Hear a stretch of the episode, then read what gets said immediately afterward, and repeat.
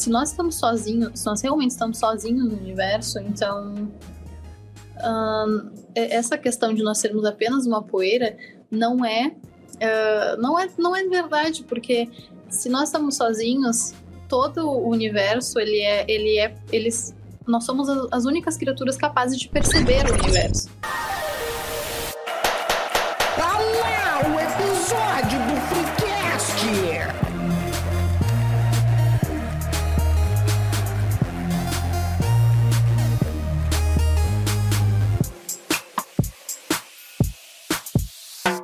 Terça-feira, terça-feira, salve, salve amigos do Freecast.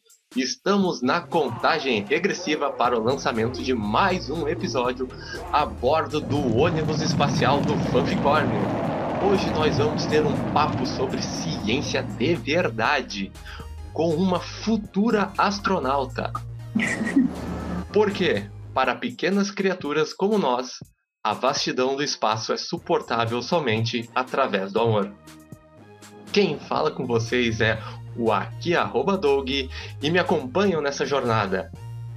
O nosso cosmonauta da Shopee, arroba o Guilherme Melo, underline.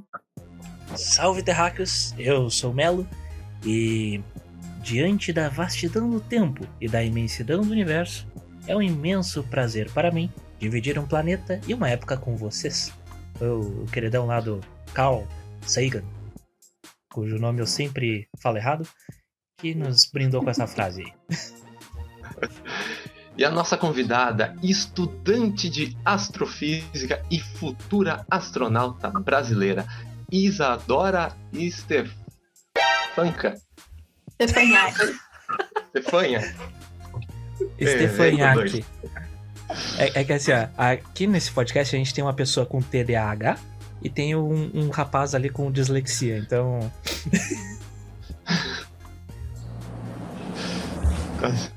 tudo bem contigo, Isadora? Tudo bem, tudo bem. Até fiquei meio encabulada aqui porque eu não, não, não memorizei nenhuma frase científica para dizer. Não se esqueça de ver as imagens da nebulosa do unicórnio lá no Instagram, em arroba InstaFreecast, acompanhar os lan nossos lançamentos de foguetes em arroba TikTok Freecast e no Mande a história do dia que você cometeu um crime na estação espacial, mas foi sem gravidade. Para e-mail do freecast.gmail.com. Eu gostei dessa. Antes de começar, eu quero pedir que você deixe o likezinho nesse vídeo, se inscreve no canal, nos avalie com 5 estrelas lá no Spotify para ajudar os amigos. Pois bem, a bancada está formada e eu gostaria que a nossa convidada se apresentasse. Uh, então, é... Oi, gente. É... Meu nome é Isadora Stefanhac. uh, Stefanhac Costa Arantes. Eu sou estudante de astrofísica da Universidade Federal do Rio Grande do Sul, de biologia da Unifatesc e eu recentemente fui para a NASA. Vocês disseram muito gentilmente que eu serei, que eu sou uma futura astronauta, mas é, né? Eu espero que sim, realmente. Mas é isso aí, vamos vendo, né? Se eu tivesse que apostar as minhas fichas, eu apostava em ti. Muito obrigada. Se tu for pra NASA, o mínimo, o mínimo que eu espero que tu trouxe hoje foi os segredos de sobre extraterrestres de lá. Não, eu era uma mera estudante, não, não, não cheguei a esse patamar. Tá, mas assim, um, contextualizando, né? A, a, Isadora, ela ganhou essa. É, não é ganhou, né? Evidentemente, né? Conquistou, no caso, né? A, essa vaga no, no curso. Uh, e foi para os Estados Unidos, foi lá visitar a NASA. Como, como é que foi essa história? Porque, assim, eu não vou mentir aqui, que eu fiquei conhecendo através lá de GZH, né? Teve uma uhum. matéria lá com ela, inclusive uh, leiam lá, que tá bem legal a entrevista com ela lá. Tem um... é, é bem interessante o, o fato de ver uma, uma guria tão jovem, né? Tu começou nessa função ainda nada, se não me engano, ali, pelo que eu li, com 17, 18 anos, né? Sim, isso.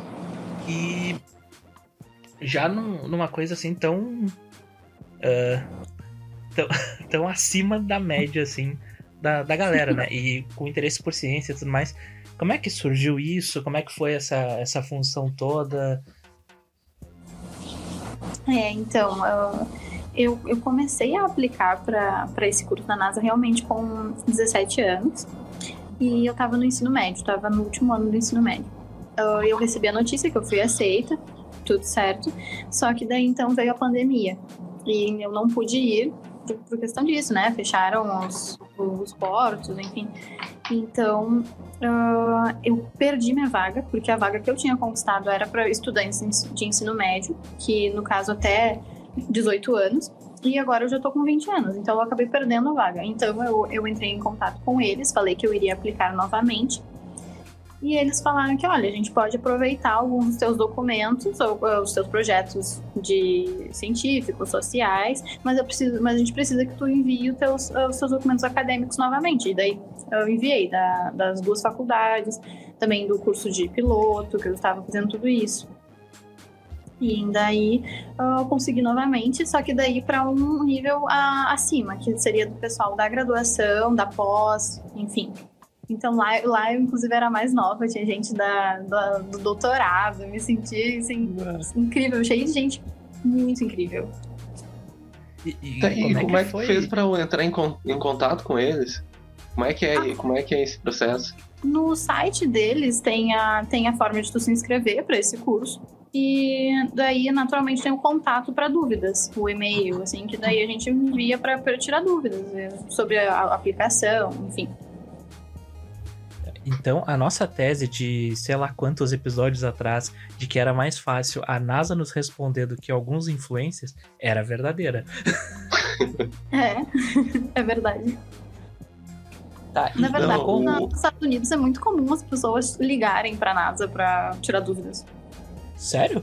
Isso é muito curioso. O, pró o próprio Sérgio, Sérgio Sacani, ele fala que é muito comum realmente um, mandar um e-mail para alguém da NASA e ele vai te responder. Uhum.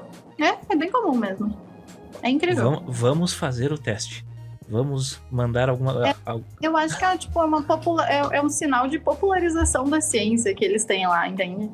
Que é uma coisa que a gente não tem tanto aqui. É, aqui as tanto coisas que a gente tem esse receio de tanto que a gente tem esse receio de tentar contatar por achar que a gente não vai ser respondido. É, é, tipo, a marca ali da esquina ali, tu manda um, uma mensagem no Instagram deles não te respondem. Então, é. fica assim, pô, então a NASA, né? Pô, é a NASA, né? Ah, mas ah, tu mas... esteve lá nos Estados Unidos, eles têm orgulho da NASA? Eles... Porque o que eu ouço falar é que eles têm muito orgulho da NASA. Ah, mas é claro que aí não teria. É, é, eles é, é, é, uma coisa muito bonita que eles têm lá, que inclusive eles idolatram os, astronautas como heróis realmente, e inclusive aqueles que acabaram morrendo no, durante as primeiras missões, porque era algo muito sem segurança. É, são essas pessoas elas são idolatradas realmente, são tratadas como heróis. Isso é, é muito bonito. E, e, me conta assim, tipo, como é que foi estar lá, assim? Porque, vamos lá, a Isadora lá com seus 14, 15 anos, que já gostava de ciência, já fazia as coisas e pensava, um dia, quem sabe eu estarei lá. Aí tu tava lá. Como é que uhum. foi, assim, isso? Pra ser sincera, nossa, eu pensei em desistir muitas vezes da, naquela semana antes de viajar, porque eu tava muito nervosa. Eu tava, tipo, surtando, porque eu, não, eu nunca tinha viajado sozinha para outro país sem. Tipo, eu nunca precisei falar inglês realmente. E então eu não tinha a menor certeza se eu ia conseguir, eu ia... porque assim, uma coisa é conversar em inglês, coisas triviais, e daí outra coisa completamente diferente, tu ter aula sobre engenharia aeroespacial em inglês. Então eu tava morrendo de medo, eu tava muito nervosa. E, a minha mãe toda hora me dizendo, ah, se tu quer desistir, vamos pra casa, não sei o quê. E, mas deu tudo certo, ainda bem. Mas realmente lá, eh, quando eu tava lá, realmente eu percebi que eu tava conseguindo conversar e me comunicar direitinho. É uma sensação incrível de, tipo, pertencimento ao mundo mesmo, sabe? De, de, de saber e de saber que é isso que eu quero realmente. Não, e, e, é legal que tu tem uh, bem definido assim o teu gosto, o teu planejamento entre aspas assim de carreira e tudo, tipo, desde muito cedo, né? Porque tem muitas Sim. pessoas, e aí eu me incluo nessa, né? que foi só fazendo as coisas e aí chegou num ponto assim, ah, preciso decidir alguma coisa, o que, que vai ser? Né? E aí eu acabei indo pelo lado da, da publicidade, que era, pareceu menos difícil, que eu podia fugir dos números, que eu sou um zero à esquerda com números, com exatas, com essas coisas. Assim, ó, eu, eu sou péssimo. Assim, uma, uma conta matemática para mim é um inferno. Agora eu, eu consigo fazer algumas outras coisas dentro da área da publicidade ali, que é mais fácil, umas coisas mais arte, criatividade, essas paradas. Uh, Mas eu, eu, eu fico muito admirado, sempre fui muito curioso em relação a tudo, né? Mas principalmente assim, o, o universo ele é tipo, fascinante, evidentemente. Assim. Pessoa que não se fascina com, com o universo eu, eu sinto informar, essa pessoa tem problemas. né? E, e, no caso, um, eu não tenho a menor condição de entender as coisas, sabe? Então eu fico com uma inveja de vocês que entendem. É, um Entende também. Não, e, e, recentemente ele me fez uma pergunta se poderia atravessar o planeta Júpiter. Exatamente. Assim, retão, sabe? Eu não Agora, lembro onde é que eu tinha visto. Eu não lembro onde é que tinha visto que uma Júpiter... astrofísica agora. É, não, é que o, eu tinha lido, lido em algum lugar ou visto algum vídeo, alguma coisa do gênero, que falava que Júpiter era tudo gás, né? Tudo gasoso. Daí eu parei assim, pensei, peraí. Se ele é todo gasoso, o gás pode ser atravessado. Então a pessoa pode, numa possibilidade de um objeto cair lá, ele atravessaria. Né? e aí o Doug tava me explicando a situação, né? Mas, mas já que temos a presença ilustre aqui, já pode tirar a dúvida de outros idiotas que nem eu. Digo, de outras pessoas com dúvidas que nem eu. Uh, é que quando a gente pensa no universo, é que não existe, uh, não existe esse conceito de em cima, abaixo. Não existe. É, é simplesmente gravidade mantendo as coisas centralizadas. Não tem como. Então, se alguma coisa cair no planeta Júpiter, ele não vai atravessar, ele vai ficar preso no centro, principalmente porque a, gravidade, a gravidade de Júpiter é muito forte. E na verdade, Júpiter ele é só, ele é só, só gás, só que ao mesmo tempo que ele é só gás, ele é muito gás, tanto que esse gás tem uma gravidade, então ele, ele acaba sendo maciço quase, entende? É uma é, Júpiter, na verdade, a gente brinca falando que ele é uma estrela que deu errado. Porque por ele, é, ele, é, ele, é, tão grande que ele, ele, é tão grande que ele deveria ser uma estrela. Porém, ele não tem a, a energia necessária. Acho que é, eu, eu tinha explicado para ele uma questão do núcleo de Júpiter. Eu, que eu meio que eu falei que tinha a questão do hidrogênio metálico. O núcleo uhum. dele seria um hidrogênio metálico. Tá correto isso ou ele é um núcleo maciço de pedra? Ah, pra ser sincera, assim, eu, eu, eu tô muito no início do curso, então eu ainda tô aprendendo só questões de gravitação mesmo, assim, essa parte uhum. mais química da, da astrofísica eu ainda não cheguei. Tá, e tu faz, além da, da astrofísica, tu faz biologia também, né? Uhum. Que tu conta na, na entrevista que a tua ideia no futuro é trabalhar com astrobiologia, é esse o nome? Astrobiologia. Tá, me explica o que, que seria essa, esse ramo, esse ramo não, esse caminho. É a mesma coisa que exobiologia? É, basicamente a mesma coisa. É a mesma uhum. coisa, só muda o nome. A astrobiologia ela é um ramo da astrofísica que é, estuda basicamente a origem da vida no universo e para onde ela vai, a questão de exoplanetas, de possibilidades de lugares para nós irmos, é, a busca por, por vida microbiótica, é, é, é estudar as formas, as possíveis formas mais radicais de vida e tentar encontrar uma maneira de que talvez a vida não seja a base da água, mas sim de outro líquido, enfim, é, é ou não só do carbono, mas sim de outro elemento também. São é, todo é, é estudar todas as possibilidades realmente é uma loucura. E tu, tu tá muito. Nesse curso de biologia, tá em que semestre? Tá muito adiantado? Hum, já. Peraí, eu acho que eu tô no quarto.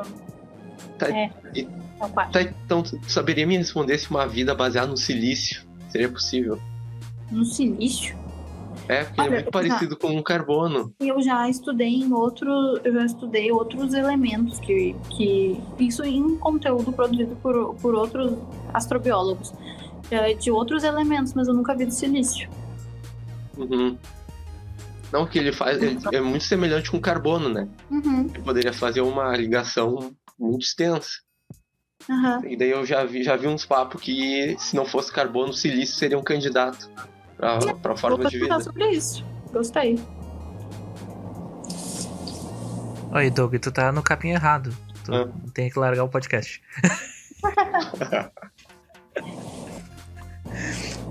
tá, ma- mas assim, ahn, voltando na, na questão da NASA, assim, o que, que mais te impressionou lá? Porque foi no, no local mesmo da, da. O curso é na NASA de fato, né? Então, Isso. como é que é o local? Como é que são as pessoas trabalhando lá? Como é que é a rotina que tu pôde enxergar lá? Ela, assim, ela não é, não é tão. Não é, não é tão assustador quanto a gente normalmente pensa, sabe? As pessoas são muito abertas a conversar. Eu tive aula com professores da NASA, com engenheiros da NASA, com o diretor de projetos da NASA, que é o, o, o cara que está organizando o, o projeto do Skylab, por exemplo. Então, basicamente, as pessoas são muito mais abertas a conversar sobre isso. É algo muito mais. é, digamos, é estranho dizer isso, mas é como se a ciência fosse muito mais acessível lá, entende? Porque aqui no. Aqui, não sei se no Brasil ou se em outros lugares também a gente tem essa tendência a achar que a, que a ciência é muito difícil, sabe? E na verdade lá ela é muito. Ela é bem mais acessível, sabe? É, a gente não tem medo da ciência lá, é estranho. Porque aqui desde cedo a gente, ai, a gente é ensinado a ter medo da matemática, da física, da química e da biologia. Sendo que, na verdade, a gente não tem que ter medo. A ciência é divertida. E aí, É, é eu, gostava é da- isso eu gostava de matemática até a é assim terceira que série. eles tratam lá. É que depois quando botou conta de. de- de- quando botou potência e, e raiz quadrada, aí ferrou o meu raciocínio. Ali acabou minha paixão pela matemática. tá, mas. Não, no, eh, no Brasil, uma questão que eu vejo muito relacionada à ciência é que o- a pessoa que sabe da ciência, ela é tirada para arrogante. É, é, mas é, eu não sei. As pessoas têm medo da ciência e daí também alguma, a maioria das pessoas que fazem ciência elas não sabem falar com termos acessíveis também. Isso é um É, também. que a gente não consegue acaba, acaba que a gente não consegue dialogar. É, é meio que aquilo que ahn, acaba sendo trazido né, em The Big Bang Theory, assim, que tem o pessoal da, da ciência ali, os, os estudantes ali, os gênios, né? Tentando se comunicar com as pessoas ah, que, normais, entre a- muitas aspas, assim, né? Que passa exatamente essa questão da, deles talvez serem arrogantes pelo conhecimento, porque o conhecimento é uma coisa que ela acaba intimidando, né? Até eu lembro ah, há muito tempo atrás eu li em algum livro alguma coisa do, do tipo para se adaptar ao ambiente muitas vezes as pessoas acabam até ah, se fazendo de, de imbecil para poder ahn, tipo ter a simpatia da, da outra pessoa.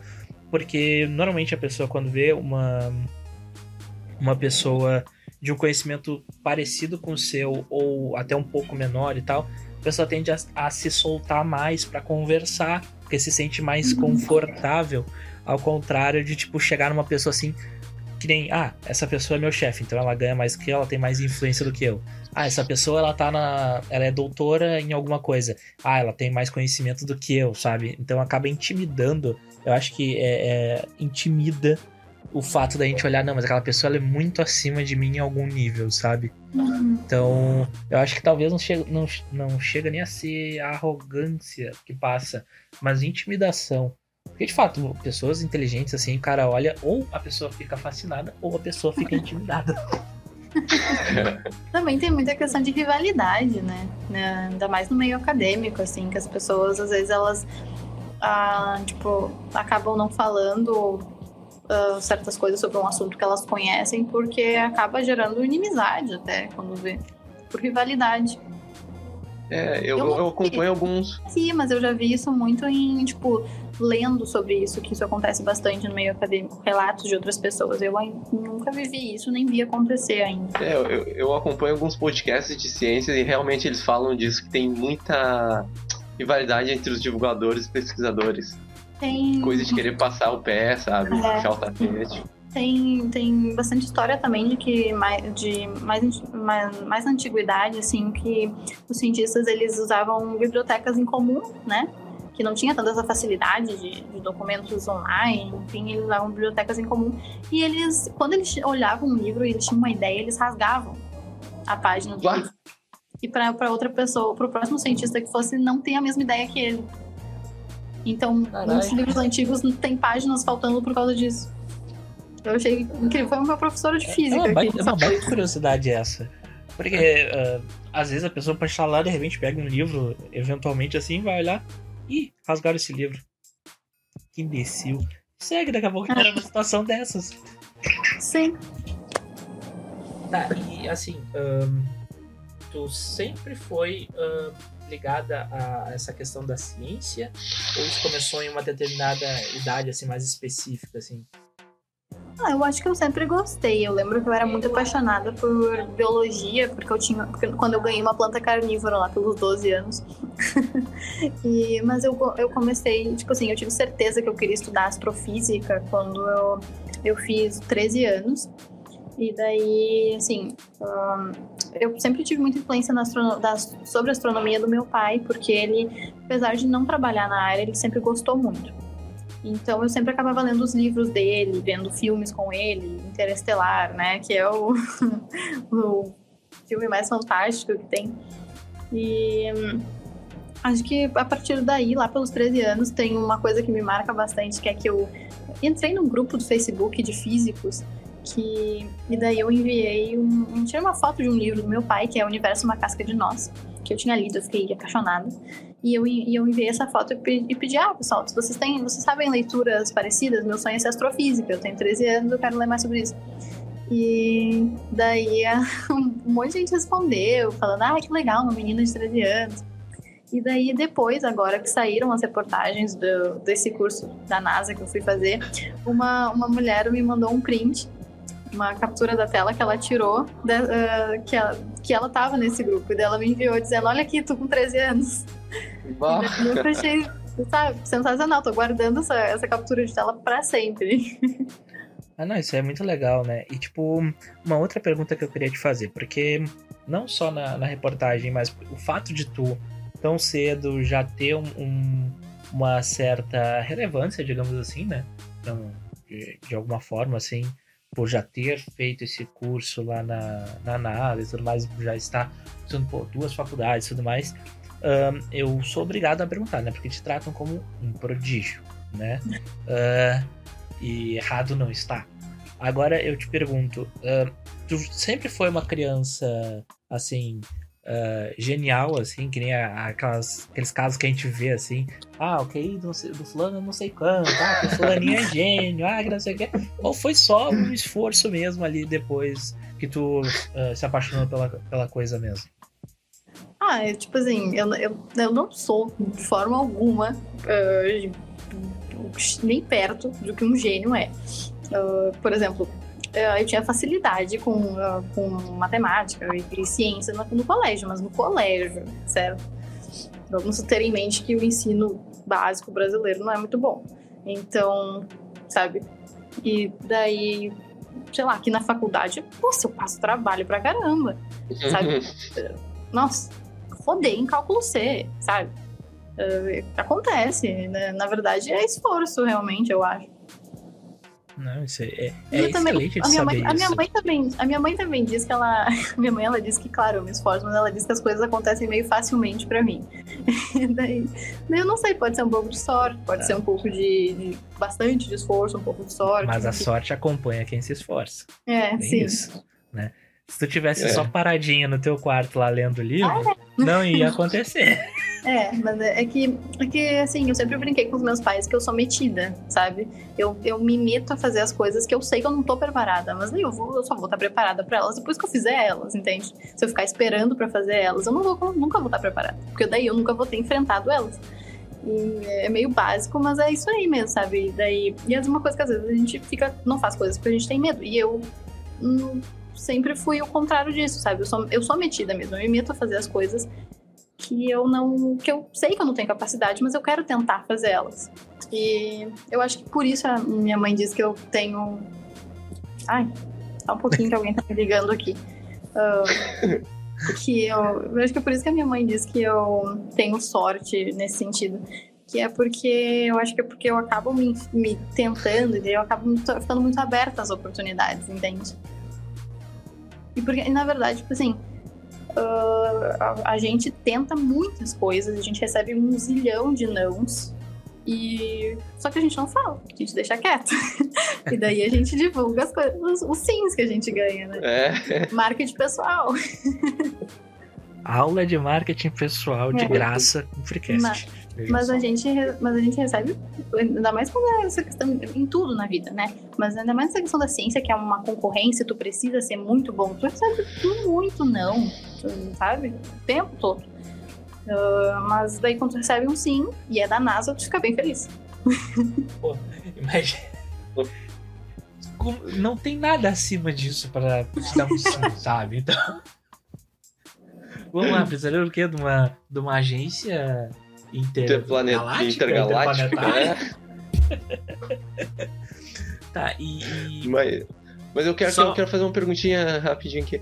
Ah, Vai. Lá no, lá no curso, era, como é que era? Era só teórico ou tinha muita coisa prática? Não, tinha muita coisa prática. A maior parte das coisas eram práticas, na verdade. Porque ele era, ele era um curso para te introduzir na engenharia aeroespacial e na área aeroespacial em si, de exploração espacial. Mas ah, era de treino de astronautas também. Porque muitas, porque muitas pessoas que frequentam esse curso já se tornaram astronautas. E a tendência dele- desse curso é preparar as pessoas para serem astronautas. Então, ah, era, por exemplo, assim, de manhã a gente, acorda, a gente tinha um, um toque para acordar, que era às 7 horas. Às 8, né, tomávamos café e às 8 começavam as aulas. E daí pela manhã nós tínhamos as aulas teóricas, depois tinha o almoço e depois do almoço começavam as aulas práticas, que daí incluíam os simuladores de microgravidade, os treinos físicos dos astronautas, ah, simuladores de voo também. Ah, o- a Multi-Axis Trainer, que é uma cadeira que ela simula ah, múltiplas rotações na nave e que, é- que isso é pra gente se, se preparar para um eventual acidente e conseguir retomar o controle da nave é, para ver Isso como o deve- nosso isso corpo deve ser reage. muito da hora, né? É, o, o- sim, eu achei, eu achei muito bom. e o, o simulador de microgravidade é embaixo d'água, pra porque a água consegue simular um pouco Aham. de microgravidade. E daí era num tanque de 7 metros de profundidade, com os equipamentos, tudo. E tu E. fez aquela cadeira que ficava girando também, Uhum. tipo uma cama. Aham. Sim, é. E. tinham também alguns treinos físicos que daí eram mais de tipo de vencer os próprios medos, porque para ser um astronauta tu precisa disso. Que no caso era de, era de escalar torres bem altas e se jogar. e muitas outras coisas nesse sentido. Mas eram.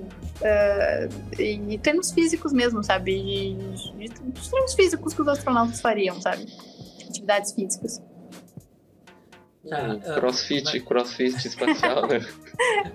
É, tipo isso. É, não, eu ia perguntar antes que eh, essa questão da, da exposição e tal, que é ao, ao mesmo tempo que é muito bom, ah, te traz alguma pressão? Tu se sente, tipo, pressionada? Não, agora que as pessoas me conhecem, agora que as pessoas estão sabendo mais de mim, eu tenho que mostrar ainda mais meu trabalho, eu tenho que me esforçar ainda mais. Como é que tu encara isso? Como é que tu lida com isso, caso, né, haja essa, essa pressão? Ah, assim, com relação, por exemplo, à minha família ah, e amigos, enfim, isso é algo que nunca, nunca existiu, nunca tive esse tipo de pressão, sabe, nesse sentido. Ah, mas, assim, pressão externa eu acho que sempre tem, as pessoas sempre nunca estão satisfeitas, enfim. Mas eu, eu- eu tento não me deixar abalar por isso nem nada. Por exemplo, ah, eu uso as minhas redes sociais para mostrar as coisas que eu faço, meu trabalho, nesse sentido de astronomia, de ciência. E ah, eu só coloco lá e quem, quem quiser ver, vê. Mas o que tem muito nesse sentido de pressão é que com certeza de tu ver pessoas que estão acima de ti, daí tu ficar pensando, nossa, eu tô atrasada, meu Deus. Sabe? Isso, Sim. nossa, ansiedade, esse tipo de coisa, isso acontece. Daí a gente tem que saber lidar da melhor forma. Tá, e eu, eu preciso fazer uma pergunta. Que ela Ah, vai de encontro à tua vida de, ah, de estudante de ensino médio, da, dos teus colegas, dos teus amigos. Tem muita gente que vem te perguntar de signo, essas coisas, porque não entendeu direito a situação? tem, tem bastante gente que pergunta. Tem bastante. Ah, e, e, e como é que tu explica pra você? Não, olha só. Senta aqui, eu vou te explicar que não é, não é isso. Né? Ah, eu, eu acho que o melhor jeito de se explicar isso é dizendo, olha, isso é astrologia, astrofísica é outra coisa. Só isso. não tem muito o que dizer, sabe? Ah, não, mas é, é que é uma. É, assim, a, a... na verdade, uh, na verdade, o que acontece bastante também é as pessoas confundirem física com educação física. Isso acontece mais. Ah, é. Sério? Isso acontece mais. Não. De, por essa, por essa eu não esperava. É, de astronomia com astrologia eu vejo aos milhões, mas essa, essa outra aí eu nunca tinha visto. É, pelo, pelo menos Nossa. pra mim aconteceu mais isso da física. Meu Deus, que, que bizarro. A, a, a, a, cognição das pessoas às vezes é preocupante, né? tá, e uh, dentro dessa, dessa questão de uh, estudar física, astrofísica, enfim. Uh, tem muitas mulheres dentro do curso, dentro da, desse ramo, porque assim, uh, nos últimos anos tem tido mais mulheres assim de alguma uhum. relevância, principalmente em redes sociais e tal, uh, que apareceram uh, na, na, nossa vida, digamos assim, né? Que aparece num tweet ou que aparece num vídeo, porque as redes sociais têm esse poder, né? Mas mesmo assim, ainda se for colocar numa, numa proporção com os homens, é muito menor, né? Como é que é assim para te enfrentar isso e com a questão ainda da idade, que tu ainda é bem jovem dentro de um universo onde tu vai lidar com pessoas que eu acredito que sejam mais velhas no geral. Uhum. Uh, por exemplo, aqui uh, eu, eu fiz dois semestres de, de física licenciatura porque teve um problema com a questão da pandemia, que daí estava aceitando inscrição pelo SISU, enfim. E daí, quando eu fiz pelo vestibular, entrei para astrofísica. E daí eu acabei entrando, daí eu entrei de bicho esse ano, como bicho. E daí na, na minha turma de bicho, tinha muita menina, muita mesmo. Tipo assim, eram uma, umas 40 pessoas e muita menina. E diminuiu bastante ao decorrer do curso por professores com falas machistas, por essa questão de, de que, é, que tem uma diferença enorme do, do, do ensino básico para faculdade, muito, muito disso, sabe? Teve casos de que, inclusive, algumas meninas fizeram cartazes para denunciar uh, a forma que o, que, o, que o professor falava. Então, é. Sim, é, acontece muito, mas, é, mas é, tem muito mais rede de apoio agora, por exemplo. A gente tem muito, uh, as mulheres do curso se apoiam muito. Então isso acaba dando uma ajuda bastante. Ah, e até é a possibilidade de tu poder trocar a turma né, com a com grade, né? Que daí tu consegue, por exemplo, ah, esse professor não me, não me adaptei a ele, tinha falas que eu não gostei, que foram machistas, enfim, dava para trocar, dava para tentar outra turma aconteceu também de que as outras turmas optadas ou elas estavam cheias ou de estar, serem no horário da noite, daí acabou trancando o curso, deixando para o próximo semestre ou saindo mesmo. Eu vi acontecer bastante. Mas, infelizmente, é um, é, um, é, uma, é um obstáculo a mais que a gente tem e que não dá para desistir por causa disso. Uh, é possível que, sendo um astronauta, em algum momento, vai saber, em frente até um, um, um alienígena, o que, que é um professor, né? Falando, falando coisa que não deve também, não é mesmo? É. Uh, água. Eu derrubei água em mim. Bah. É que é raro eu tomar água, daí quando eu tomo ela não se adapta. tá, mas assim, um, falando uh, já de uma, uma outra questão assim, né? Uh, dentro da ciência existem todas, existiram nesse ano muitas coisas que foram notáveis, né? A gente teve a, a revelação das imagens lá do, do James Webb, que uhum. são espetaculares, né? Um troço assim que não tem como olhar aquilo não ficar fascinado. Uhum. Teve também a questão aquela do, da, do teste lá do asteroide lá, que a gente pôde presenciar aquilo dentro da, né? Ao, ao vivaço, vivo né? dentro do, do possível ali, né? Que é um troço Uhum. bem que é emocionante. Se tu acompanhou aquilo ali, tu não tem como tu não sentir um, um pingo de, de, sei lá, de emoção, de orgulho com aquilo ali de alguma forma, né? E claro, também, não lembro agora se foi ano passado, acho que ano passado, o negócio lá do Elon Musk também, do, do foguete que voltou e tudo mais. Ah, então, nesse momento em que a gente tá, né, da, da nossa timeline da vida, assim, ahn, é um momento maravilhoso para se acompanhar a ciência e as descobertas e tudo mais. Ahn, Alguma dessas tipo, foi algo assim que, me- que mexeu mais contigo? Ou que tu olhou assim, nossa, daqui a um tempo eu posso eu estar fazendo algo do gênero? Foi, não foi nenhuma das que tu citou.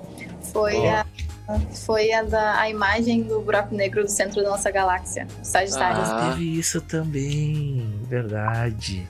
Isso pra mim é sensacional, porque eh, eu gosto de exploração espacial e da questão da engenharia, mas ah, a minha paixão mesmo é astrofísica. Então, pra mim, uma imagem de um buraco negro é a coisa mais incrível que, poderia, que eu poderia ver. Sabe? É É, sensacional estar viva num momento desse. É, isso Eu, é eu pensei que não ia vir essa imagem do, da, do- da nossa galáxia. Porque eles demoraram a lançar, né? Que a outra saiu bem antes e. Acho que ela caiu. Mas. ah, não, eu, eu, é que a imagem do, do núcleo da nossa galáxia. Eu pensei que não ia vir, que eles iam dar algum migué, porque demorou sair em comparação à, à da M87 lá. Acho que é M87, né? É, E eles M27. falaram que eles iam lançar junto, só que demorou muito, muito, muito tempo. Sim. Eu tava lendo sobre isso e parece que é por conta do, do Sagitários ele ser ele ter uma rotação muito mais rápida, então acaba dificultando para tirar as imagens. Tá, e, Não, e, o, assim, e o processo de, de juntar as imagens foi um troço absurdo. Eles tinham que calcular ah, o, É, o diâmetro do, do- do- dos cabos, por exemplo, e, e com a relatividade. Foi um troço completamente maluco aquilo. Eu não tenho a menor ideia de como faz isso, antes que pergunte. Não, eu, eu ia perguntar, assim, como é que, com- que a gente consegue ver o, o- Tipo, a gente consegue ver buraco negro. Ok, tudo certo, tá lá, a gente sabe, tem evidências disso. Agora, como é que a gente consegue fotografar isso? Sabe, é uma coisa que me deixa espantado. É, é, são, são junções de diversas fotos tiradas de, de- de telescópios e observatórios ao redor da Terra e ao redor de todo o mundo, assim. Ah, de, de- de telescópios espaciais, telescópios terrestres e radiotelescópios, enfim, né? Porque eles, eles capturam a radiação. E é, é, são muitos trabalhando em conjunto para conseguir isso. E daí depois eles juntam essas imagens. Eu só não sei como. Tá, a cacetada de dados que gera. É. Não, um, um, um, num pendrive não vai caber essa imagem. Não, não era mais fácil transportar os dados de avião do que mandar pela internet. Ia ser mais rápido. Meu Deus. E eu não duvido, Pois é. pra ser sincero. que- mas, mas assim, ahn, essa, essa questão do, do, do buraco negro, assim, ela ficou mais em evidência, ah, acredito eu, por causa do, do, do Interestelar, né? Que é um filme sensacional que brinca com isso e tudo mais. E no filme, eles trazem tantas possibilidades de uma forma que, pra quem olha e não conhece, olha e pensa, tá, mas será que isso pode acontecer? E quem conhece, olha e pensa, tá, peraí, será? Olha, não é tão impossível assim. Ah, tipo, pra ti, assim, que tu, obviamente, é uma fã do filme, né? ah, quando tu viu aquilo ali, qual foi a primeira coisa que tu pensou, assim? Tipo, não, mas isso aqui dá pra fazer? Ou. Ah, a- Sabe? a, primeira vez que eu, a primeira vez que eu assisti eu era bem nova, então pra mim eu não entendi nada. Daí eu tive que assistir de Ah, novo. justo, justo, justo. É que eu esqueci Mas desse daí- detalhe. Daí eu, É. eu assisti de novo, mais velha, eu também não entendi nada. Então, assim. Mas, na, na verdade. Na verdade, que Interestelar ele é, um, ele é um filme que ele é, ele é muito bonito, porque ele, ele tem essa mescla de, da, da, da, da humanidade, de emoções, juntamente com a ciência, né? Uh, e, e é algo que não, não tem como saber se é possível ou se não é possível, porque é justamente aquilo que o filme fala. Uh, se, se, aquilo é possível, foram feitos por seres de quatro dimensões, não, não das nossas dimensões, que nós temos três dimensões, nós vemos em três dimensões, mas o tempo. Quatro. E daí e os seres que criaram o buraco negro são seres de outras dimensões, de, de, de, tantas outras dimensões. Então não tem como a gente saber. Mas uh, Interestelar foi muito perspicaz, foi muito inteligente na forma que construiu o buraco negro, né? Que fez a porque era uma coisa que a gente não tinha muita noção antes do filme. E teve muito cientista trabalhando para fazer o filme ser bem fiel à ciência de verdade. E isso foi, eu lembro que foi muito comentado na época, porque foi, foi muito foi realmente um, um trabalho muito bem feito. Sim, e, e, é muito impactante porque tu vai pesquisar sobre o filme, que eu sou assim, eu sou aquele cara que eu vejo o filme, daí eu tenho a minha opinião sobre o filme, se eu gostei ou não gostei do filme, se eu entendi ou não entendi o filme, e aí depois eu vou ver o que as outras pessoas estão falando para complementar e ter outras, outras visões. Uhum, né? Eu faço isso. E no caso do, do filme, assim, as pessoas foram comentando um, a, as coisas ali ao, ao, redor daquilo ali do filme, do quão uh, científico era e tudo mais. E aí tu vai ver, não, mas ali eles falam de uma quinta dimensão. Aí tu pega, uhum. tu vai olhar, tem teorias que falam de 10 dimensões, tem teoria que fala de não sei o que lá. Aí tu pera, tá, peraí. A gente tem. Tá, aqui, três dimensões, tal, tal. Tem. Tá, como é que vai transferir? não tem como não tem como processar essas informações. É, não, não, assim. tem, é, não tem. Essas teorias a gente realmente não. Nosso cérebro não entende. Não tem como a gente imaginar isso. Não faz sentido. Claro, e tem o caminho, né, de tu. Uh, se questionar, né, o como isso pode acontecer, ou por que acontece e o que é de fato. E tem a outra opção de colocar uma outra explicação mais uh, fantasiosa e. Não, justifica dessa forma. Pronto, né? Uhum. E é a. A. a, a, a afirmação principal de, diria, 83% das, das religiões que tem por aí, né? E aproveitando que eu, que eu citei isso, né? Qual é a, a tua religião? Porque tu é uma pessoa da ciência, mas nada impede também que tu também seja uma pessoa que tenha a sua espiritualidade, a sua religiosidade. Como é que para ti é essa relação com religião, com Deus e, e os enfim, se existe, eu, claro. Uh, eu não sei se Deus, eu, eu duvido que Deus seja um velho barbudo sentado numa cadeira, mas eu acho que existe alguma coisa que rege o universo. Sim. Então, eu, eu tenho. Eu acho que, que, que uh, Deus pode ser inclusive a física, pode ser a gravidade, pode ser tudo, sabe? Matéria escura, sei lá, pode ser alguma coisa. Mas eu acho que existe alguma coisa. Destino, enfim. Uh, eu acho que existe alguma coisa que rege o nosso, o nosso universo, alguma coisa que faça. que dê sentido a isso.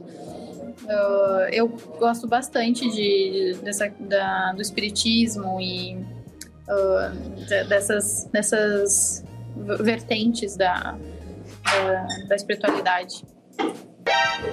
Opa. Não, é, é que assim, um, o que eu falo em relação à a, a, religião, de ter uma, uma explicação mais fácil, né, é o fato de que tu não sabe como fazer, tu justifica de alguma forma para que as pessoas entendam. Beleza. As pessoas. É, a, a religião se tornou uma forma de doutrina, né? Para comandar as pessoas. E é. É, o Esse problema é o principal da religião, problema. O problema todo da, da, da religião é que ela se tornou uma instituição e não apenas uma crença das pessoas. É, o problema não é, não é Deus, o problema é os torcedores. É. Bem isso. Mas eu quero, quero seguir na, na alçada da astrofísica. Queria saber a tua opinião sobre. Tá, temos o buraco negro ali. Tu acha, e o que tu acha na outra ponta? Tu acharia que tem um buraco branco? Bah, eu, isso, isso é bravo. Né? Eu, eu não acho nada, porque eu acho tanta coisa eu não acho nada ao mesmo tempo, porque é um. É uma, é uma loucura, tu vai pensar nisso, tu fica louco. porque um, essa ideia do buraco branco é, é interessante porque daí seria uma porta de entrada para um outro universo, né? É isso Cara, que me, dizem. me expliquem isso aí, que eu, Mas- eu tô mas completamente Eu, penso fora. num, num, outro esquema que ele seria. Seria tipo um túnel. Tu entrava no buraco negro, passava ali por uma ponte e saía no buraco branco em um lugar aleatório dentro do nosso universo. Então, tipo, na, na, na tua percepção, o, o, que, o que tá entre o buraco negro e o buraco branco seria um buraco de minhoca. Isso, é. Seria a ponte ali. É uma possibilidade, né? Não sabemos. Mas é, expli- te explicando, é um buraco branco é só uma ideia, porque não se tem como comprovar. É, é uma ideia de que do outro lado do buraco negro vai ter uma coisa expelindo coisas, expelindo, ao invés de estar sugando. Faz sentido. E eu, eu acho interessante a, a teoria de que é um de que seria de que um buraco negro na verdade seria um portal para outro para outro universo e que o buraco branco seria a saída. Eu acho interessante. É uma, é uma teoria que, que mexe com o imaginário, né? Porque E, e a, por exemplo, a entrada do outro pro nosso. Teria que ter um equivalente. Pois é. Mas e se pra eles, no caso, se esse outro universo ah, fosse meio que, entre aspas, um universo invertido, em que pra eles o. o- Bem, nota-se que eu não sou o cara da ciência, né? Mas. e se fosse o contrário, digamos assim, que se pra eles a, a- o que parece que pra nós está sendo sugado, a força que rege lá de outra forma, eu não sei se tem, né? A possibilidade disso acontecer, mas. Se fo- fosse exatamente o contrário, assim, sabe? Pra eles. Não sei se é possível. Pode ser uma pergunta idiota? Pode, mas alguém tem que representar os idiotas nesse programa. Mas é, mas esse é o bonito da ciência, né? Que a gente não sabe absolutamente nada. Não tô sozinho.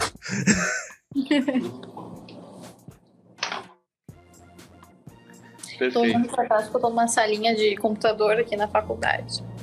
E daí, Ah, às Tem vezes. gente aí? Não, não, agora não tem, mas aquela hora entrou um. um, um Ah, colega. tá. Não, a, a menina, ela tá falando com a gente. Ela tá na faculdade. Ela, tu tá desde que horas hoje na faculdade? Falou desde as 8? Desde as 8 da manhã. Meu Deus. São 12 horas praticamente dentro da Eu- eu- faculdade. Eu, vivo a URGS agora. Eu vivo a URGS. É, Não, se- tem se alguém- Não, tem dias que eu vou embora daqui às 11 horas da noite. Porque eu Não, tenho se aula alguém até- no futuro chegar pra Exato. ti e falar assim, ah, mas tu teve sorte. Eu acho que tu tem licença pra dar um soco na cara dessa pessoa. Verdade. e ninguém vai poder te julgar. É verdade, eu acho que eu tenho. Porque assim, é muito fácil a pessoa olhar, ah não, mas ela deu sorte, ah, mas que ah, se aplicou na hora certa, ah, é o projeto dela não tinha concorrência, sei lá. Ah, vai nessa, meu filho, vai nessa. Vai, vai, vai nessa. Vai olhar o que tem por trás disso tudo. Uhum.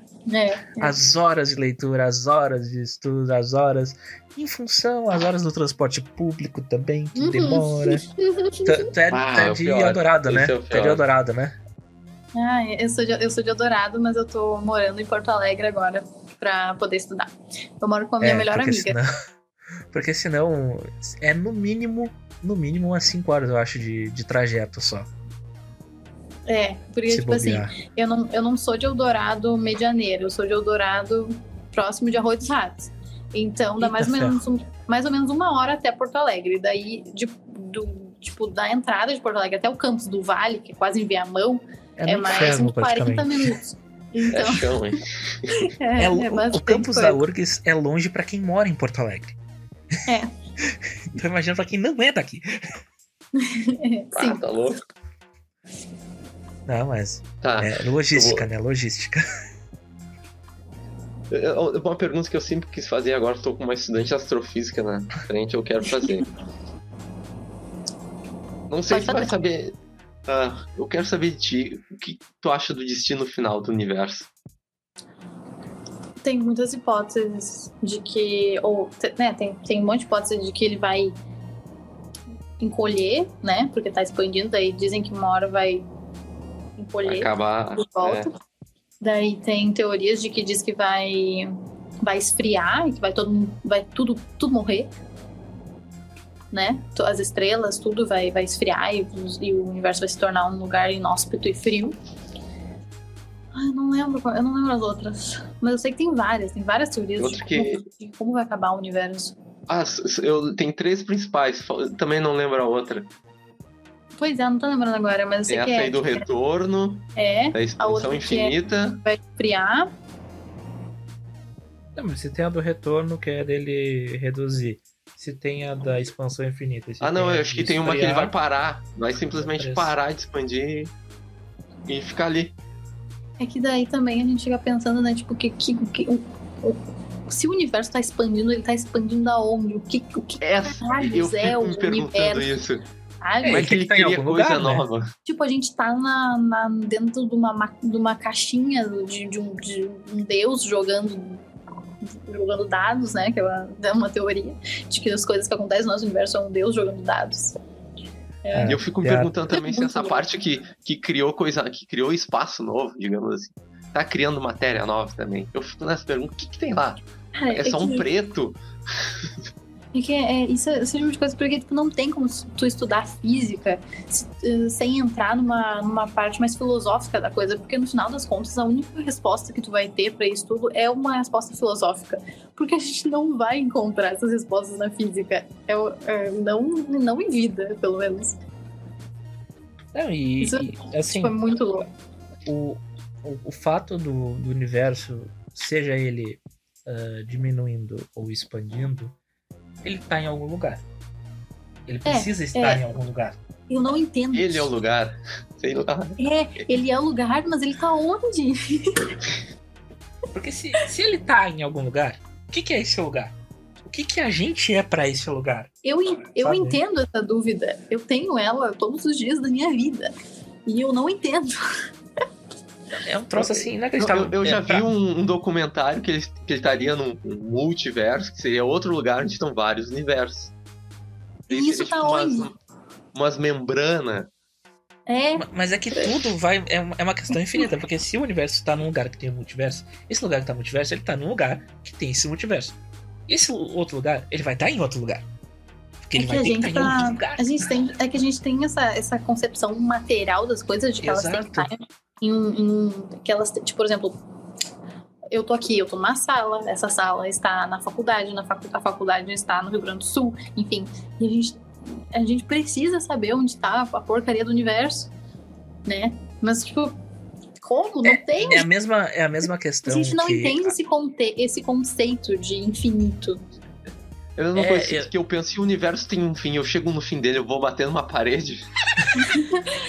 Ele, ele não, ele não tem fim, ele é uma. uma pois é, que que isso é- são coisas muito abstratas. É Ou muito, eu dou a volta muito nele quando eu chego no fim. E aí? Então, Pois é. Tem essa. Tem uma teoria também de que. sobre o, o universo, que se ele fosse. que se o universo fosse finito, nós. ah, nós enxergaríamos. Tipo, a- existe a velocidade da luz. E se ele fosse finito, nós enxergaríamos. ah, nós enxergaríamos ah, a noite clara. Por causa Sim. das estrelas, porque a luz chegaria em nós em algum momento. Mas como ele tá. Mas a gente sabe que ele tá expandindo por causa disso. É o paradoxo da noite Agora, escura, entendi. eu acho. Eu acho muito É, interessante. É. Não, mas essa, essas questões de filosóficas que tu tava falando é, é muito assim da- do, do ser humano mesmo, né? Que a gente tá vivo por quê? A gente não aceita o fato de ser uma, uma poeira aleatória no, no meio do cosmos, sabe? E que tem muita coisa que envolve filosofia com relação à astronomia, porque tem, por exemplo, tem, a, tem uma, uma teoria, não lembro quem, de quem, mas que diz que ah, se nós estamos sozinhos, se nós realmente estamos sozinhos no universo, então e- essa questão de nós sermos apenas uma poeira não é, ah, não é não é verdade, porque se nós estamos sozinhos, todo o universo ele é ele é eles nós somos as únicas criaturas capazes de perceber o universo. Então ele existe para nós. É, sabe? É uma- são umas teorias, é, umas formas de enxergar a vida muito bonitas. Eu gosto desse tipo de coisa. Porque se nós somos as únicas ca- coisas capazes de perceber o universo, se nós morrermos, o universo deixa de existir. Porque ele não vai ser É. percebido por nada. Olha, Isso é verdade. fica a reflexão aí. Já temos a quote do episódio. Nós não somos apenas uma poeira. É, agora, agora eu vou ter que refletir uns três anos para poder entender.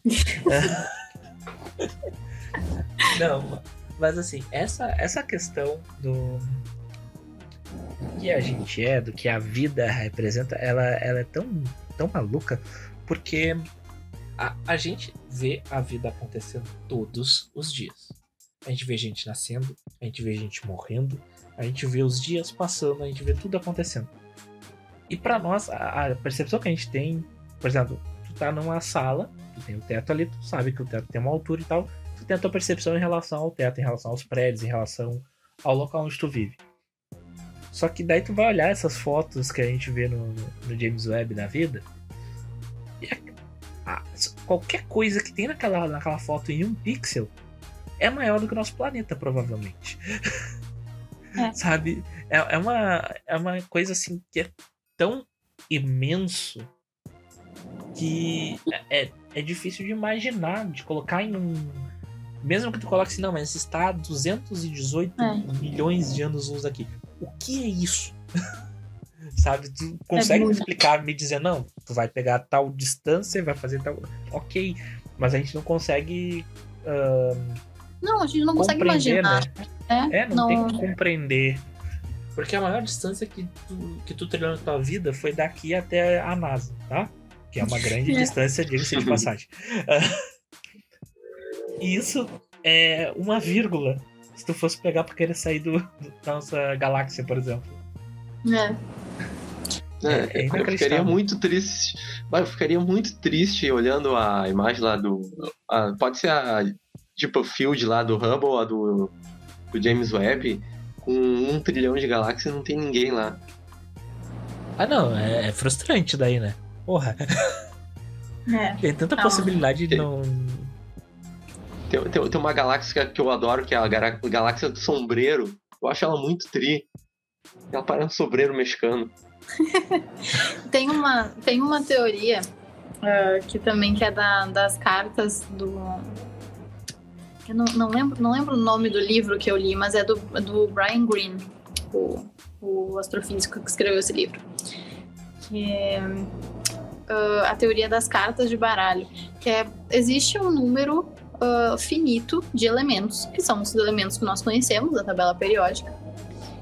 E tudo que nós conhecemos são uh, junções, combinações desses elementos.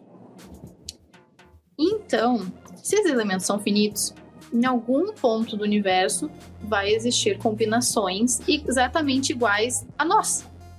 Já ouvi porque, falar disso. Porque se elas são finitas, elas vão se repetir se o universo é infinito e a, e a quantidade de elementos são finitas, elas vão acabar se repetindo.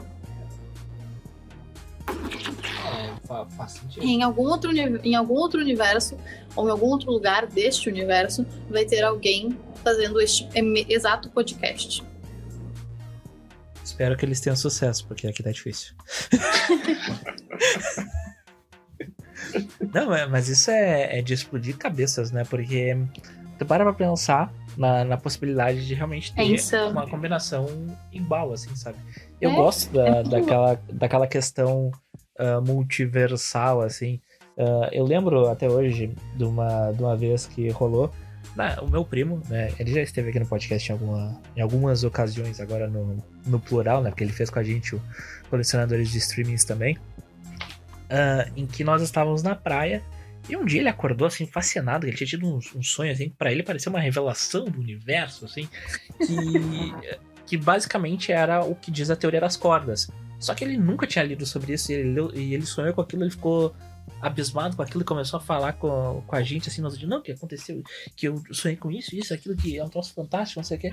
E aquilo ficou, né, na, na, nossa cabeça, assim, um tempo depois a gente viu um filme, se não me engano, era o Deja Vu uhum. com, com Denzel Washington, que daí tem aquela questão que eles falam na teoria das cordas e tal, que explica isso, daí a gente. Ah, então era, era disso que ele tava falando. Uhum. Só que foi um troço muito bizarro, porque ele sonhou com um troço que ele nunca tinha, sabe?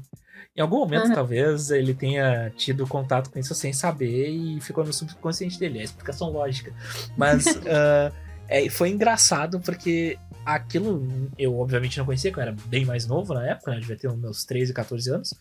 E. Uhum Uh, a partir disso, eu comecei, né, a, com o advento da internet, onde a gente pode pesquisar as coisas que a gente fica curioso. Uh, eu comecei a ler um pouquinho sobre e é bem bizarro, assim, uh, imaginar que tem existe a teoria de que para cada decisão que a gente toma tem uma o, o que a gente não decidiu, né? A gente por mais que a gente não decida aquilo, a gente tá fazendo uma escolha e tá né, ramificando as coisas, né? E de uma forma infinita e, e imagina, daí tu começa a imaginar as possibilidades, quando tu vê, já passou um dia inteiro pensando naquilo, tu não, não vai chegar numa conclusão naquilo, uhum. porque é só simplesmente fantástico tu começar a imaginar, não, mas e sabe, cada coisinha que tu vai fazendo é, é um troço assim que dá um nó na nossa cabeça. Dá. um, eu acho que a gente tem que ir para as nossas conclusões finais, finais, considerações finais. Uma horinha que, já. Que passou rápido, porque é um assunto passou fantástico. É um assunto fantástico. Um, é, eu, eu queria saber de vocês, assim, qual é, qual é as considerações que vocês têm, assim, para fazer a respeito desse assunto na, na, finaleira. Porque eu já, meu cérebro já tá fretando se eu tirar o fone que vai começar a sair fumaça já. Hum... Ah, eu... pensar. Eu tenho. Eu não sei se tu vai saber me responder, mas provavelmente vai ter que perguntar para um professor teu. Essa questão aí do baralho de cartas. Que o número de configurações é finito. Uhum. Tá? Só que aí tem um princípio na física quântica, que é o princípio da exclusão de Pauli, que fala que partículas subatômicas nunca podem ter a mesma configuração. Ah, eu já ouvi falar disso. Então, tu entende? Eu não consigo nem raciocinar mais. Se um no momento vai repetir a configuração, mas ela não pode sub, subatomicamente repetir. Por causa desse princípio. É. Uh, eu, eu, vou, eu vou perguntar isso melhor para um, um dos meus professores do, do grupo de pesquisa de física de partículas. Eu vou perguntar sobre isso. Porque agora tu também me deixou num, num, num problema aqui. bah. Essa é a minha consideração final. É, consideração é, final. É, deixa, deixa um enigma. deixa um enigma. Mas, é. mas serem dúvidas nesse como, assunto não é. Como muitas coisas da física. Terminar esse episódio com conclusões é um troço meio difícil, porque qualquer conclusão a gente vai estar sendo precipitado, não é? É. Então, uh, esse assunto ele é um troço tão fantástico que a única consideração que eu posso fazer assim para encerrar é que realmente é maravilhoso estar vivendo o momento que a gente vive, porque a gente tem acesso a coisas que há 50 anos atrás eram inimagináveis.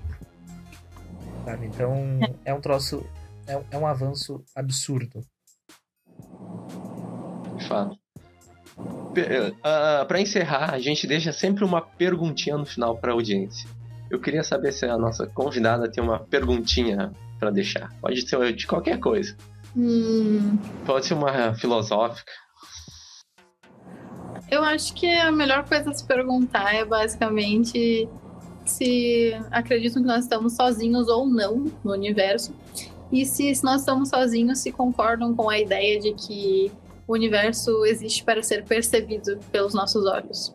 Quero saber se pensam que essa é uma visão de mundo uh, narcisista ou positiva. Um grande questionamento. Fica, fica a reflexão para você. Fica a reflexão e a pergunta. Então, vai lá, então, tá. deixa o like, te inscreve no canal, faz o cucocô, curta, comente, compartilhe e Spotify, Instagram e TikTok. Estão tudo lá. Um forte Busquem conhecimento. abraço.